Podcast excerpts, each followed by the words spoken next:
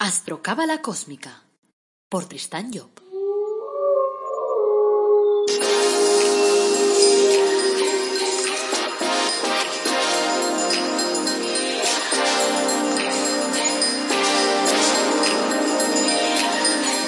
Astrocábala Cósmica, episodio 83. Te brindo una calurosa bienvenida a Astrocábala Cósmica, el programa en el que te hablamos de astrología cabalística y de cábala de una forma amena, directa, clara, de esa que puedes practicar todos los días y espero que la estés practicando, porque ya estamos por el capítulo, hemos dicho 83, por el podcast 83. Bueno, es lunes 21 de septiembre de 2020 y esto es astrología cabalística. Y hoy nos toca hablar sobre el Sol, el gran iluminador de nuestro universo. Soy Tristan Job, tu astrólogo, cabalista y escritor cósmico, y llevo más de 30 años inmerso en estos temas. Antes de arrancar, como siempre, pues recordarte que tienes una web maravillosa que se llama El Árbol Dorado Academy y allí tienes cursos gratuitos y te puedo asegurar que son maravillosos porque los hemos preparado Silvia y yo precisamente para ti, especialmente para ti. O sea que hazlos, cúmplelos, síguelos y verás cómo tu vida cambia. Luego, por otro lado, también tenemos ahí unos productos únicos, especiales, que no los vas a encontrar en el mundo mundial que son el árbol de la vida personalizado y los ángeles también personalizados. Y luego tenemos una web que se llama tristanyo.com, otra web, en la que hay un apartado que se llama carta astral y allí tienes tres opciones para que podamos trabajar tu carta astral y para que te pueda ayudar yo a, pues, a definir tu, tu objetivo de vida, encontrar cuáles son tus herramientas. Bueno, echarte una mano para que te reconozcas, porque normalmente no nos conocemos, nos olvidamos de quiénes somos. Y entonces las cosas nos van mal en la vida porque entonces nos equivocamos de camino. Entonces hace falta muchas veces reconocerse, saber cuál es el camino adecuado. Bueno, te voy a contar un cuento para empezar y así animamos el asunto. Al terminar la clase, un día de verano, mientras el maestro organizaba sus documentos encima de su escritorio, se le acercó uno de sus alumnos y en forma desafiante le dijo Profesor, lo que más me alegra de haber terminado sus clases es que no tendré que escuchar más sus tonterías y podré descansar de verle esa cara tan aburrida que pone. El alumno estaba erguido con semblante arrogante, en espera de que el maestro reaccionara ofendido y descontrolado. El maestro miró al alumno por un instante y en forma muy tranquila le preguntó Cuando alguien te ofrece algo que no quieres, ¿lo recibes? El alumno se quedó desconcertado por la calidez de la sorpresiva pregunta. Por supuesto que no, contestó de nuevo con su tono despectivo. Bueno, prosiguió el profesor, cuando alguien intenta ofenderme o me dice algo desagradable, me está ofreciendo algo. En este caso, una emoción de rabia y de rencor, que puedo decidir no aceptar. No entiendo a qué se refiere, le dijo el alumno confundido. Muy sencillo, replicó el profesor. Tú me estás ofreciendo rabia y desprecio y si yo me siento ofendido o me pongo furioso, estaré aceptando tu regalo. Y yo, amigo mío, en verdad prefiero obsequiarme mi propia serenidad. Muchacho, concluyó el profesor en tono gentil, tu rabia pasará, pero no trates de dejarla conmigo, porque no me interesa. Yo no puedo controlar lo que tú llevas en el corazón, pero de mí sí depende lo que yo cargo en el mío. Por lo tanto, no ofende quien quiere. Yo controlo lo que llevo en mi corazón. Bonito, ¿verdad? Y da que pensar. Bueno, vamos a por el tema de hoy. Hemos dicho que íbamos a hablar del Sol. La posición del Sol. Ah, bueno, y antes de hablaros del Sol, eh, deciros que, como muchas veces hago, eh, he basado este, este podcast en el trabajo que realizó mi padre, que para mí eh, ha sido el mejor astrólogo que ha habido en el siglo XX y me imagino que en el XXI y como sigamos así en el XXII. O sea que yo creo que es el que más escribió sobre astrología cabalística y el que, sobre astrología cabalística, perdón, y el que más aclaró toda una serie de conceptos para que podamos entender la astrología como algo que nos ayuda a entender el ser humano no como algo que nos ayuda a saber qué va a pasar mañana o cuándo nos vamos a comprar un coche nuevo. Eso a mí me importa tres pitos y cuatro flautas. A mí lo que me importa de verdad es comprender cuál es mi objetivo de vida, comprender cuáles son las herramientas que tengo para desarrollar ese objetivo y saber cómo lo tengo que llevar a cabo. Bueno, decía, la posición del Sol en la carta astral de cada persona es una pieza clave, porque esa estrella será la que orientará de alguna forma nuestra vida la que marcará nuestro objetivo de vida. En la astrología, el Sol tiene doble función. Por su lado positivo, se manifiesta como una voluntad creadora, y por su polo negativo, integra a la conciencia los frutos de las experiencias vividas.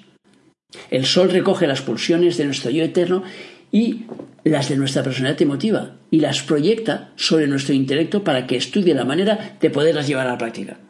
Por eso la posición del Sol en un tema nos dirá lo que aquella persona hará en su vida, o por lo menos lo que intentará hacer, ya que si el Sol se ve paralizado por malos aspectos, pues esto significaría que la persona encontrará obstáculos a la hora de poder realizar sus programas.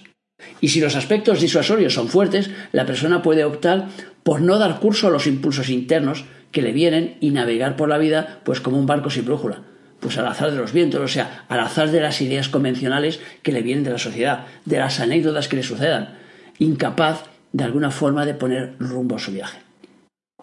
Por eso los malos aspectos sobre el sol nos penalizan, actúan sobre la voluntad creadora, que es la fuente de todos los acontecimientos que luego nos sucederán, y que nos permitirán de alguna forma cosechar experiencias. Y convierte nuestra existencia en una rutina, esos malos aspectos me refiero, en un marasmo inútil, generador de parásitos muchas veces. Sin embargo, la presión de los planetas sobre el Sol no ha de obligarnos necesariamente a ceder. Si el nivel de conciencia de la persona es elevado, si la voluntad es lúcida, si es fuerte, el Sol tiene medios para dar salida a las fuerzas planetarias sin que sea violada de alguna forma la línea de su conciencia. Entonces la vida será una lucha en la que las fuerzas del bien, las que defienden los valores de la conciencia, se enfrentarán de alguna forma a las fuerzas del mal, o sea, representadas en este caso pues por los planetas que nos manden pues esos, esos aspectos corrompidos. En el terreno fisiológico vemos que cuando se introduce un producto tóxico en el organismo, el corazón aumenta su frecuencia vibratoria y pone todos los órganos a trabajar para eliminar el veneno. Si la empresa fracasa, se produce la muerte. También el sol aumenta su ritmo de trabajo y debe aumentarlos con los malos aspectos, claro. Si no consigo salir victorioso de la empresa, se produce la muerte provisional de la conciencia, podríamos llamarlo así. En el lenguaje coloquial suele decirse a menudo eh, del malvado que es un hombre sin conciencia. Ese tipo de persona existe, es aquella que ha sucumbido en la lucha del sol con los malos aspectos. La conciencia, entre comillas, ha muerto para ella y su voluntad ya no está al servicio de los valores que esa conciencia representaba, es decir, de, valores más altos, sino que se pone al servicio de valores más, más bajos. Por el contrario, cuando el Sol recibe buenos aspectos, eso significará que nuestros programas internos recibirán asistencia por parte de la sociedad y que se cumplirán los objetivos fijados por el yo eterno y por el yo emotivo. La situación del Sol en el horóscopo nos permite entonces darnos cuenta si la persona tendrá una vida más fácil o más difícil y cuáles serán de alguna forma pues alguna de sus circunstancias. La posición del Sol en un tema nos dirá entonces la fuerza de voluntad también y de conciencia de la persona.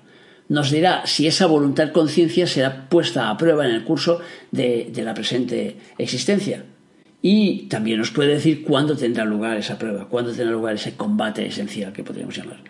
Veremos también por la posición del Sol el programa que el ego superior está interiorizando en la conciencia, expresado por los genios que están actuando en ese punto, en el punto en el que se encuentra el Sol, y estudiando los programas de los planetas que también puedan encontrarse en ese mismo signo.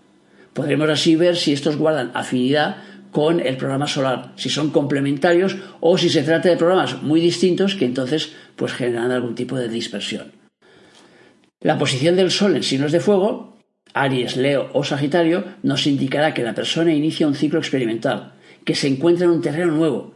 Y del mismo modo que los exploradores se ven la obligación de desplegar una gran actividad creadora para poder, para poder explorar, pues esas personas serán igualmente creativas, activas, emprendedoras, generadoras de vida. Si el Sol está en signos de agua, en cáncer, en escorpio, en piscis, significa que su programa es de tipo más bien sentimental, que han de realizar experiencias emocionales y que tenderán a ser poco lógicas en su comportamiento, porque no han venido al mundo a aprender a pensar, sino a aprender a sentir. Esas personas suelen arrastrar una, carga de karma porque proceden del ciclo de fuego en el que tal vez pues hayan actuado de forma desconsiderada y ahora se encontrarán con los efectos de las causas que en una anterior vida pusieron en circulación. Tengamos en cuenta cuando yo estoy diciendo, estoy dando eh, datos generales, estoy hablando del sol y del objetivo de vida. Porque claro, si hay una persona, por ejemplo, que tiene su sol en un signo, en el signo de cáncer o escorpio o piscis, es decir, en agua, y tiene que vivir eh, lo que representa el sentir las cosas, pero que en cambio tiene cinco, seis o siete planetas colocados en signos de aire, entonces en su interior una lucha porque todo le llevará a pasar, a pasar las cosas por el tamiz de, su pensamiento, de su lógica, de su inteligencia. Cuando su sol, que marca el objetivo de vida, le estará diciendo, no, no, lo que tienes que hacer es vivir la emoción. y entonces ahí tendrá un conflicto. Pero eso ya es otro tema. La posición del sol en signos de aire, en Libra, en Acuario o en Géminis, indica que la persona trabaja en el tercer ciclo experimental y que ha venido para aprender a manejar la lógica y la razón Serán entonces pues los intelectuales los que tendrán un comportamiento más previsible porque intentarán actuar según los parámetros de la lógica universal. Vuelvo aquí a puntualizar lo mismo que he dicho antes. O sea que, claro, si esta persona resulta que tiene un montón de, planetas en agua, pues entonces, claro, lo que menos utilizará será la lógica. Y entonces tendrá ahí una lucha montada entre la parte del Sol que le dice que tiene que centrarse en ser una persona más lógica y la de, las, y la de los demás planetas que le dicen que, que tiene que ser a través de las emociones que filtre las cosas. Ya habiendo liquidado su karma en el ciclo anterior, su existencia para los que tienen el sol en signos de Aries será relativamente tranquila y se verán ayudados por los numerosos amigos que tienen en todas partes. La posición del sol en signos de tierra, en Capricornio, en Tauro o en Virgo, nos dirá que la persona se encuentra en la fase terminal de un ciclo de experiencias y que trabaja en los asuntos prácticos, los negocios, en la construcción, eh, en la organización de la sociedad, Serán gente con dinero, con medios para poder experimentar lo que ocurre cuando se ponen las manos en la masa y cuando se agita la materia. Cuando el Sol forme malos aspectos en signos de fuego, diremos que la persona puede tener dificultades de orden moral, por ejemplo. Cuando forme malos aspectos en signo de agua, pues tenderá a tener problemas emotivos, sentimentales, con sus relaciones sentimentales. Cuando forme malos aspectos en signo de aire, en signos de aire, entonces tendrá ideas torcidas, problemas de comunicación quizás, de relación mental.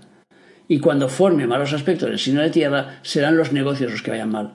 Le costará enfocarse en los temas de orden práctico, o pondrá demasiada dedicación al mundo material. Por su polo negativo, el Sol proporciona a la conciencia los frutos de las experiencias vividas. El Sol es el formador de la conciencia, que es el vasto receptáculo interno en el que se acumula el resumen de todo lo vivido a lo largo de las encarnaciones. Entonces, cuando esa quinta esencia sube como un perfume para que el eterno que hay en nosotros coma la experiencia, se encuentra con la barrera del sol que fiscaliza la mercancía, para ver si es conforme o no a las leyes universales. Si resulta conforme, la deja pasar hacia el eterno y aquello queda integrado en nuestra conciencia. Si no es conforme, entonces el fruto de la experiencia es rechazado y pasa al depósito universal de desperdicios, en espera de una nueva reconsideración. De esta forma, poco a poco, el Sol va constituyendo en nosotros ese elemento de juicio que, llamamos nosotros conciencia y nos permite juzgar por nosotros mismos si aquello que nos disponemos a hacer eh, resultará bueno o malo, sin necesidad de que sea el eterno, o sea, nuestro jefe interno el que tenga que decírnoslo. Hay personas que han vivido muchísimas vidas y que tienen una conciencia muy elaborada. Otras han vivido menos y entonces tienen una conciencia pues menos operativa. La casa terrestre en la que el Sol se encuentra en el momento de nacer nos dirá cuál es el compartimento de nuestra vida que estará más iluminado, o sea, aquel en que veremos las cosas más claras y por consiguiente resultará más fácil actuar. Porque, claro, allí donde reina la oscuridad, pues nos cuesta, muy, nos cuesta mucho darnos cuenta de las cosas y por lo tanto nos cuesta mucho actuar. En el curso del año, el Sol atraviesa los doce signos, iluminando por espacio de un mes un determinado escenario de nuestra vida. De modo que si durante nuestra existencia debemos trabajar en el escenario en el que se sitúa nuestro sol natal, en cambio cada mes tendríamos que trabajar en lo pequeño, es decir, en el escenario que el sol nos va mostrando en su tránsito por los diferentes planetas, eh, por los diferentes signos, quiero decir. El sol rige el signo de Leo, del que emanan los valores morales que de alguna forma sostienen el universo. O sea que el sol se encarga de transmitirnos la semilla de Leo para que podamos plantarla en la sociedad en la que vivimos. El sol también rige a nivel humano el corazón y es por consiguiente, podríamos llamarlo el dador de vida. El sol representa la voluntad de Keter en el árbol de la vida, en su aspecto visible. En el cuerpo humano ya hemos dicho que es el corazón el órgano que, representa. Y observando las funciones que realiza, podemos comprender un poco cómo actúa el Sol a, todos los niveles. O sea, el corazón es el órgano que permite que la sangre llegue a todos los rincones del cuerpo, transportando el alimento y el oxígeno para que todas las partículas que forman el organismo tengan la posibilidad de vivir. El corazón realiza entonces una función alimenticia y gracias a su acción todos los átomos de nuestro cuerpo comen.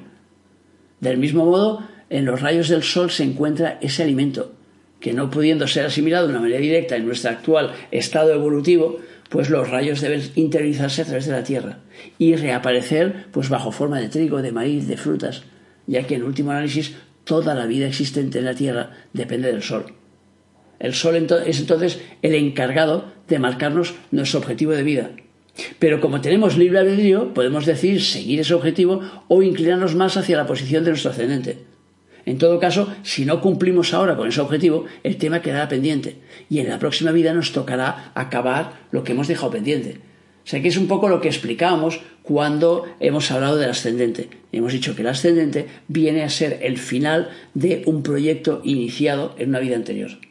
Claro, lo ideal sería que trabajásemos, sobre todo, yo que sé, a partir de, de, los 42 años, por ejemplo, que sería la mitad del ciclo del 84, la mitad del ciclo de Urano, que a partir de ese momento, pues todo el mundo estuviera trabajando en su objetivo de vida, es decir, hubiera desarrollado ya lo que le quedaba pendiente de ascendente y dedicara la mayor parte de su tiempo a seguir eh, eh, lo que marca el Sol.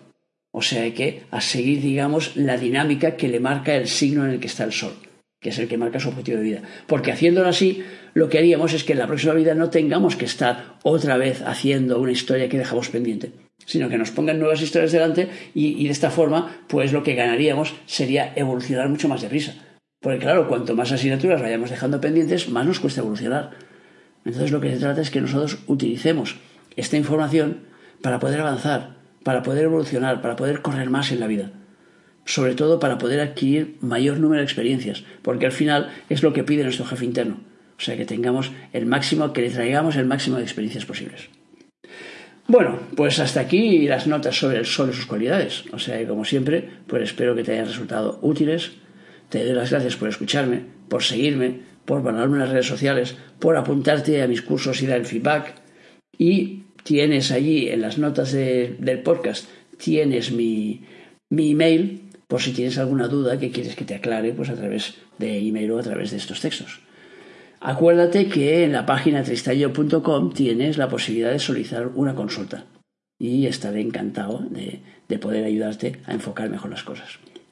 Bueno, te recuerdo que el próximo miércoles pues tenemos un podcast de Cábala Práctica, así que no te lo pierdas. Y para terminar, pues como siempre, que tengas un día feliz y maravilloso. Y te recuerdo nuestro lema, apasionate, vive, cambia.